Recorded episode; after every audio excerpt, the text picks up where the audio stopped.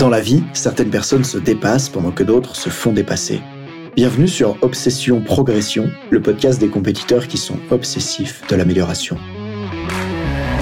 Je m'appelle Nathan Delacoste, je suis préparateur mental spécialisé dans les sports extrêmes. J'accompagne surtout des athlètes internationaux comme les skieurs et snowboarders en équipe de France.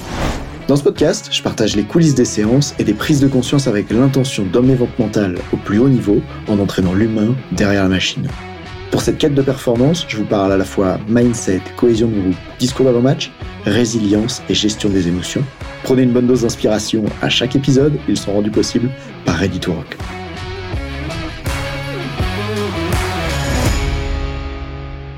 Si je gagne et deviens un champion, ma vie sera incroyable. Sinon, ce sera un désastre. Il n'y a que des avantages à obtenir ce que je veux. Dans cet épisode, je voudrais m'attaquer à cette croyance que je viens d'évoquer et que je vois souvent chez les sportifs en difficulté qui me contactent. Je vais vous montrer comment cette façon de penser, elle peut ralentir la progression, couper l'accès à son plein potentiel et même amener à la dépression. En fait, je prépare une conférence pour le ski club de l'Alpe d'Huez qui va arriver là vendredi. J'adore les conférences, c'est un endroit qui me permet d'impacter des centaines de personnes en une seule prise de parole. Certaines confs ont changé ma vie et je veux faire pareil pour d'autres. Et là, comme j'étais en train de la préparer, je me suis dit quel meilleur moyen de la préparer que de commencer à expliquer ce que j'ai envie de dire.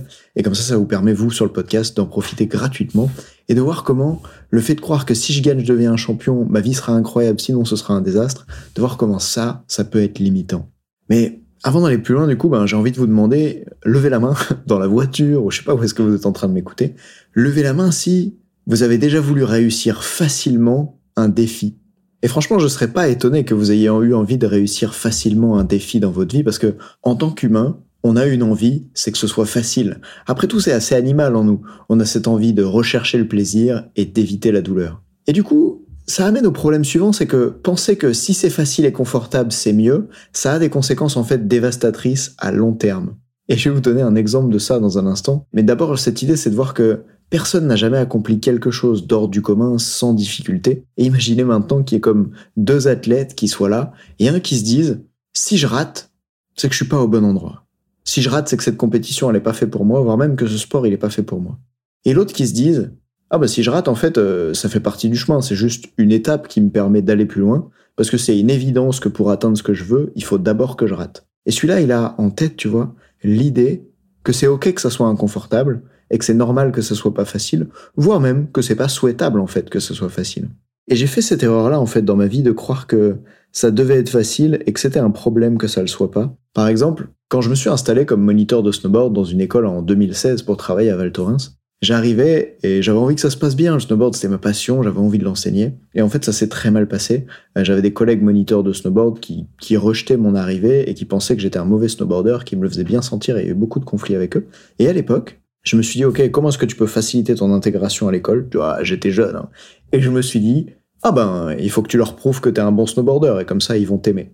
Et du coup, je me suis dit, comment tu fais pour devenir un bon snowboarder? Ah, un bon snowboarder, ça fait des têtes en bas, tu vois. Ça fait des backflips, ça fait des front flips. Et donc, je me suis mis en tête d'aller faire ce front flip en snowboard, ce salto avant, dans le sens de la planche, pour ceux qui sont pas spécialistes de snowboard. Et ce qui s'est passé à ce moment-là, c'est que ben, je savais très bien que j'étais incapable de faire un front flip, puisque j'ai essayé d'en faire sur le trampoline et j'y arrivais pas. Mais c'était tellement important pour moi d'être intégré comme moniteur de snowboard et que les autres me reconnaissent pour la valeur que j'avais. C'était tellement douloureux cette situation dans laquelle j'étais, où je me sentais rejeté, que j'ai choisi de faire le front flip quand même. Et comme j'étais incapable de le tourner sur trampoline, j'ai été assez bête pour choisir un terrain pour le faire qui était vraiment beaucoup trop dangereux. C'est-à-dire que comme j'arrivais pas à tourner vite en l'air, bah, il me fallait beaucoup de temps en l'air. Donc j'ai pris un saut énorme hors piste pour être sûr d'avoir du temps en l'air. Et je l'ai fait une fois, je suis tombé, deux fois, je suis tombé. Et la troisième fois, quand je suis tombé, bah, je me suis même luxé l'épaule pour dire à quel point ces chutes-là n'étaient pas du tout anodines et, et je crois que j'aurais pas dû faire ce trick. En tout cas, si on regarde sur le coup, j'étais extrêmement déçu et je me disais, tiens, mais pourquoi c'est aussi difficile de réussir à faire ce que tu veux? Et à l'époque, J'aurais voulu que ça soit pas inconfortable comme ça. Parce qu'après, j'ai enchaîné les luxations d'épaule, j'ai dû faire les séances de kiné. évidemment, ma situation à l'école s'est pas arrangée parce que j'étais toujours pas capable de faire un front flip pour impressionner les autres moniteurs. Sauf que plus tard, j'ai réalisé que ce chemin-là, c'était le meilleur chemin que je pouvais prendre pour devenir coach mental. Sauf que comme le disait Steve Jobs, tu peux pas relier les points en regardant vers l'avant, tu peux que relier les points en regardant vers l'arrière. Ben, c'est seulement plusieurs années plus tard, quand je me suis rendu compte que cette expérience-là, de m'être blessé parce que je voulais plaire à d'autres, c'était vraiment une expérience géniale à avoir comme coach mental parce qu'il y a beaucoup des athlètes que je rencontre aujourd'hui qui ont cette difficulté qui est qui font pas les choses pour eux en fait, qui font les choses pour plaire aux autres ou par peur de décevoir et qui a énormément d'enjeux le jour des courses pour eux, le jour des matchs autour de cette notion-là. Et ben moi de m'être carrément blessé pour cette raison, ça a été un super parcours de formation pour moi. Et d'ailleurs quand j'ai rencontré après la kiné et qu'elle m'a dit oui, tu sais, ton épaule elle s'est luxée parce que tu avais le rhomboïde qui était pas assez musclé et une dyskinésie de la scapula. Bref, je vous passe les termes. On pourrait croire que mon épaule elle avait un problème musculaire, mais la vraie réalité, celle pour laquelle je me suis blessé à l'épaule, ben c'est tout simplement parce que je voulais plaire aux autres et j'avais peur de pas être à la hauteur. Et en fait, c'est dans le mental que j'ai créé cette blessure. Bien sûr, c'est la chute qui m'a blessé à l'épaule, mais ça serait pas arrivé si j'avais pas cette honte de mon niveau et cette envie de sembler à la hauteur. Et là où je veux en venir, c'est que cette expérience qui pour moi a été extrêmement inconfortable et que j'aurais souhaité ne pas vivre, et eh ben en fait, elle m'a mis sur le chemin de la préparation mentale qui est devenu mon métier ensuite, d'une façon remarquable et qui fait qu'aujourd'hui j'accompagne beaucoup mieux les athlètes que ce que j'aurais pu le faire si j'avais pas vécu cette expérience-là, parce que je peux comprendre ce qu'ils vivent, je l'ai déjà vécu, je sais dans quel mécanisme on tombe et je peux les aider grâce à ça. Et pour ceux qui pensent encore que ça serait quand même mieux s'ils pouvaient réussir, si toi, tu vois, qui un challenge en ce moment et que tu te dis ah, j'aimerais bien y arriver du premier coup et j'ai envie que ça soit facile et que ça se passe bien, j'aurais te rappeler que tout réussir et gagner n'a pas que des avantages. C'est pas juste moi qui le dis. Par exemple, tu serais très intéressé d'en savoir plus sur l'étude que je vais te décrire maintenant en football. Tu sais, tout le monde dit que les footballeurs, ils ont la belle vie, qu'ils sont trop payés. Je parle des footballeurs professionnels, évidemment. Et pourtant, regarde, en quelques recherches sur Internet, ce que j'ai pu voir, c'est que dans une étude où il y a 607 joueurs professionnels en activité qui ont été interrogés et 219 anciens joueurs sur plusieurs continents, les joueurs en activité qui ont subi plus de 3 blessures sévères, ils ont 2 à 4 fois plus de risques d'être concernés par des troubles psychologiques. Et évidemment, le fait d'être joueur professionnel, ça mène au fait de risquer d'avoir plus de blessures. Si par exemple ta carrière s'était arrêtée plus tôt parce que t'étais pas assez bon pour être joueur pro, t'aurais pas eu ces blessures sévères probablement.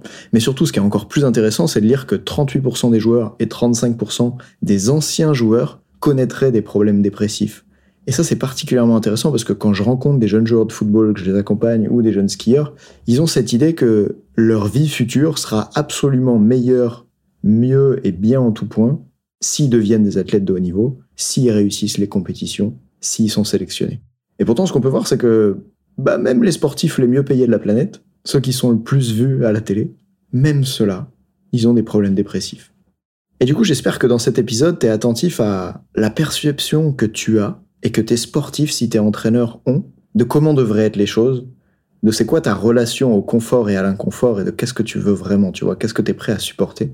Et notamment, il y a ce psychologue que j'aime beaucoup qui a fait un TEDx formidable, Barry Schwartz, dans lequel il explique que être heureux, en fait, c'est une équation très simple. La qualité de ta vie, c'est le niveau de tes attentes par rapport à ce que tu perçois que tu as. En gros, qu'est-ce que tu veux? Et quand tu regardes ta vie aujourd'hui, qu'est-ce que tu perçois que tu as? Et s'il y a un écart entre les deux, si par exemple tu as moins que qu'est-ce que tu veux, eh ben c'est douloureux, t'es pas heureux. Et du coup, il y a deux façons d'agir sur ce truc, tu vois, pour être heureux, c'est soit ben de diminuer ses attentes, soit de percevoir plus grand ce qu'on a déjà. Et d'ailleurs, ça c'est quelque chose que tu peux utiliser si tu es entraîneur et que tu as des sportifs, aide-les à remarquer comment Souvent, ils sont frustrés de pas réussir à faire euh, l'exercice du jour, le passage de ski, la, chose qu'ils aimeraient bien réussir à faire. Mais en fait, ils ont oublié qu'il y a trois mois, ils n'en étaient pas du tout à ce niveau-là, et que c'est génial d'en être là où ils en sont aujourd'hui, voire même qu'il y a trois ans, ils auraient jamais cru penser en être là un jour. Ça, ça me rappelle quand je fais des séances de trampoline des fois, où dans ma vie, j'ai cru que je serais incapable de faire un backflip et encore moins un corkset, et que d'un coup, maintenant que j'ai appris tout ça, quand je fais pas un bon corkset, je me dis, oh, ça me saoule. Parce que c'est mon nouveau standard d'être capable de faire un corkset sur trampo. Mais si je regarde un peu dans le passé, en fait, à une époque, je pensais que ça serait même pas possible pour moi. Et tu vois qu'ici, il y a encore quelque chose autour des perceptions qui est vraiment important. Je pense que c'est un sujet qui reviendra souvent dans ce podcast, obsession, progression, parce que les perceptions influencent vraiment la performance et l'épanouissement, et c'est pour ça qu'on est là, je crois. Du coup, ce sur quoi j'aimerais conclure, mais je te dis conclure, mais en fait l'épisode n'est pas fini parce que j'ai plein de choses à dire. Ce sur quoi j'aimerais conclure, c'est cette idée que tu la connais sûrement de Nelson Mandela, je ne perds jamais, soit je gagne, soit j'apprends. Mais j'ai décidé de le paraphraser et d'aller encore plus loin. Je voudrais rajouter, et en plus, même quand je gagne, il y a quelque chose à perdre. Parce que souviens-toi, si j'avais réussi le front flip du premier coup pour montrer à mes collègues moniteurs de snowboard, ben j'aurais jamais fait ces apprentissages par rapport à la peur du regard des autres, par rapport au besoin de plaire, qui aujourd'hui font de moi un si bon coach mental, j'en suis persuadé que ça m'a aidé. Et que je gagne ou que je perde, j'aurai encore plein de problèmes. Même si je gagne, il y a quelque chose à perdre. De mettre cette conscience chez les athlètes qu'on entraîne que si on gagne, certes, il y a des avantages, mais il y a aussi des inconvénients à gagner.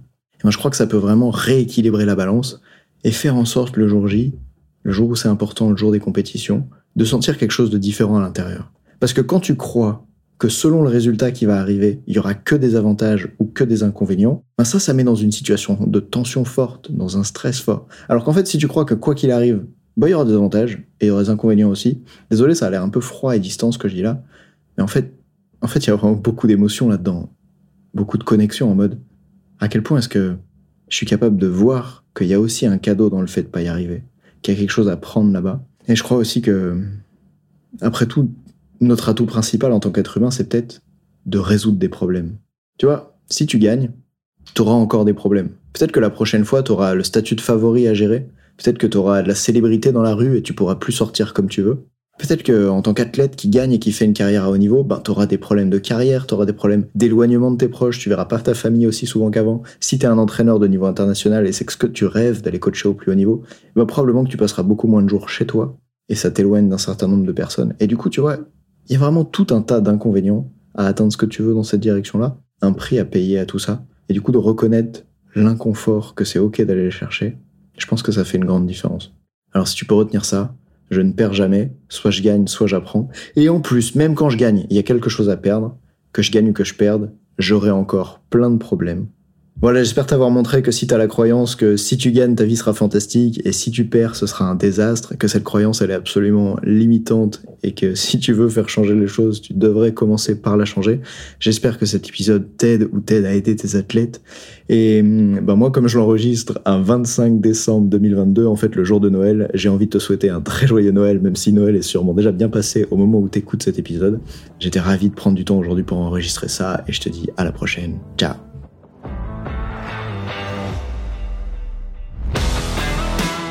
On dit souvent que le mental c'est 70% de la performance à haut niveau, pourtant rares sont ceux qui l'entraînent au moins de 10% du temps.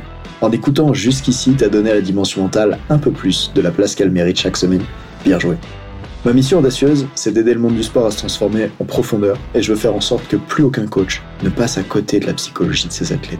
C'est pour accomplir ça que je crée une tonne de vidéos sur YouTube et des épisodes comme celui que tu viens d'écouter. Alors, je vais pas te demander d'inscrire de force tes amis au podcast, et en même temps, si tu peux en parler à quelqu'un qui va l'adorer, quelqu'un qui ça serait utile, ta recommandation, elle signifie beaucoup pour moi. Si chaque auditeur en parle juste à deux autres, l'année prochaine, on sera des milliers de fois plus nombreux avec l'obsession progression.